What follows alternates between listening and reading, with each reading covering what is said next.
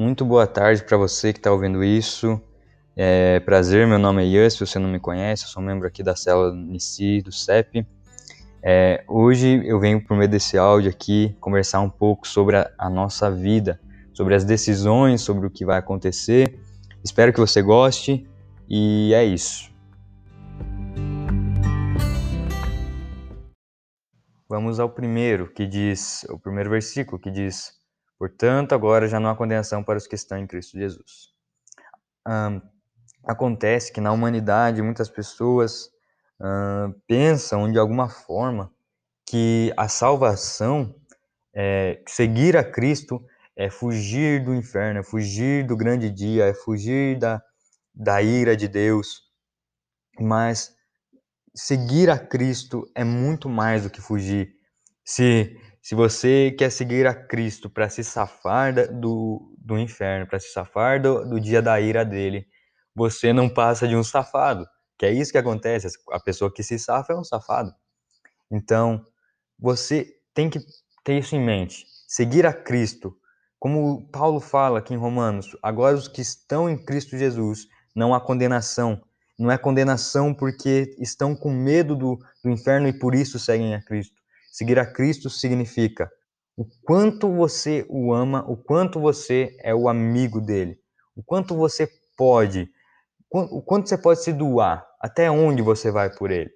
É isso que significa estar em Cristo Jesus.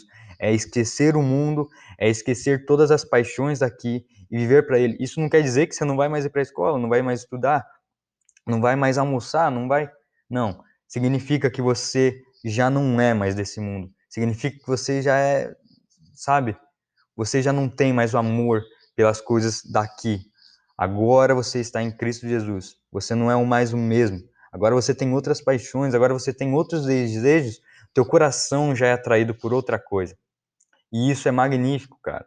Porque imagina, se a gente não está fugindo do inferno, para onde nós estamos fugindo então? Ora, a gente está fugindo para sentar do lado de Deus, sentar na mesa do banquete. Imagine essa cena na sua cabeça. Eu duvido que se agora a gente chegasse na casa do presidente batesse palma lá e eu falar assim, nossa, mas eu conheço esse, esse aí. Aí já vem os guardas já, né, não deixando eu entrar. Mas quando o presidente sai da casa dele e fala assim, ei, não, esse aí eu conheço, eu conheço esse daí, pode deixar ele entrar. Imagina, qual é a diferença disso? A, a pergunta que eu tenho para te, te fazer hoje é, Jesus te conhece? O quanto você é conhecido por ele? No nosso coração. Agora a gente vai para outro, que é a vida em si, a vida na prática. Por isso a gente vai para o versículo 18, que diz: Considero que os nossos sofrimentos atuais não podem ser comparados com a glória que em nós será revelada. Na minha aula de português, a gente está vendo um, o romantismo, né? A gente está vendo o barroco, as obras barrocas, e, gente, e minha professora disse que um homem lá, ele escreveu lá no século século XIV, século XV, e acontece que ele, ela falou que as palavras dele são vivas. Agora eu olho, olho para a minha Bíblia e vejo que Paulo escreveu há, há bastante tempo atrás, uh, e ele diz que ele pode pegar tudo isso daqui que está acontecendo agora e, e jogar no lixo, porque não se compara à glória que vai vir a glória que será revelada em nós. Mano, imagina isso. Nós estamos numa situação que, hum, né, não preciso nem dizer, não é nem um pouco confortável. Mas Paulo diz que esses sofrimentos atuais não podem ser comparados com o que há, o que há, o que há de acontecer. Imagina a gente pegar a situação de agora. Deus nunca se revelou desse jeito, uh, desse jeito, assim, nenhum outro tipo de, de, de século, nem outro tipo de era do que ele está se revelando agora.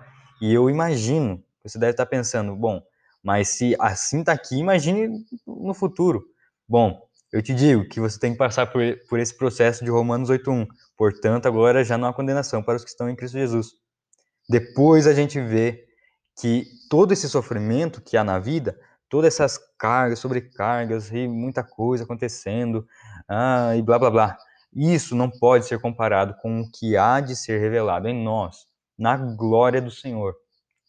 Eu faço a comparação com o dia de um casamento. O dia de um casamento é um dia, nossa, mais pelos, pelos que estão casando, os pais daqueles que estão sendo casados. Imagina como é a alegria no dia que você sabe que você tem um noivo, uma noiva, agora vocês estão numa festa de casamento. Vai ser exatamente assim no dia do Senhor, para aqueles que estão em Cristo Jesus. Então, se junta esse casamento, é muito, é muito incrível o jeito que Deus se revela. Imagina, escolher duas alternativas. Você não escolhe céu e inferno, você escolhe Jesus ou não Jesus. É muito interessante isso, porque Deus não fala bem assim, ó, siga Jesus, senão você vai para o inferno se você não seguir. Não, ele fala assim, ó, vinde a mim os que estão cansados e oprimidos, sobrecarregados. Eu vou dar, eu vou aliviá-los. Deus não fala assim, eu só vou dar mais coisas a fazer. Não. A gente interpreta mal as, as escrituras. Então, compare com o dia do casamento.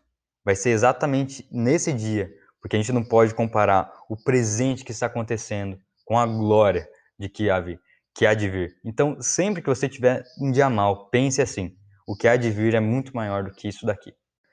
Agora, seguindo aqui para o áudio não ficar tão extenso, eu não vou ler os outros quatro, você pode ler aí na sua casa. Romanos 28, é, 8, 28, 32, 39 e 38. Esses versículos estão dizendo sobre o amor de Deus, né, o amor que nós temos para Ele, e também ele fala sobre as coisas que elas seguem para o bem, elas andam no caminho do bem, elas prosseguem para o bem daqueles que amam a Deus. Depois a gente também vê que se Deus deu seu único filho, aquele que era mais precioso para ele, não, não nos dará de graça todas as coisas. O outro também fala sobre o amor de Deus, fala o que pode nos separar do amor de Deus, nem os anjos, nem, nem potestades, nem a vida, nem a morte. O que eu tenho para dizer nesses quatro versículos, você pode é, meditar um pouquinho mais, um pouquinho depois, é o que, o que Deus fez, o que, qual foi a ação de Deus, qual que, por quê? Pergunte-se o porquê. Eu tenho certeza de que a tua resposta não vai vir agora. A tua resposta não vai vir agora porque você precisa viver isso. Por que, que Deus nos ama tanto? Porque Deus deu seu único filho. Cara, qual é a ideia? Qual é a mente? Eu te digo, nem eu tenho a resposta, mas eu sei que ele fez. E se ele fez, ele já pagou. Então, a gente precisa correr. Não é correr assim, ah, eu vou ir para a igreja, vou orar aqui. É um correr assim, cara, de viver para Ele. É um correr assim que nada mais importa quando estamos na presença de Deus. Nada mais tem sentido quando estamos na presença do Criador dos céus e da terra, do cosmos inteiro. Presta atenção, segue firme, segue firme, segue com a cabeça erguida. Olhe para os céus, se lembre da glória do porvir, se lembre que você não, não é mais condenado pelo que você faz, porque você está em Cristo Jesus. Se lembre também que nada poderá nos separar do amor de Deus. O que poderá nos separar do amor de Deus? E aquele que nos deu o seu único filho por todos, será que não dará de graça todas as coisas? Eu te convido hoje, se você não é cristão, se você não tem ainda um compromisso com Deus, a não criar um compromisso com Deus assim, ó, todo domingo, é, às quatro horas eu estarei lá com Deus. Não, um compromisso de vida. Viva para Ele.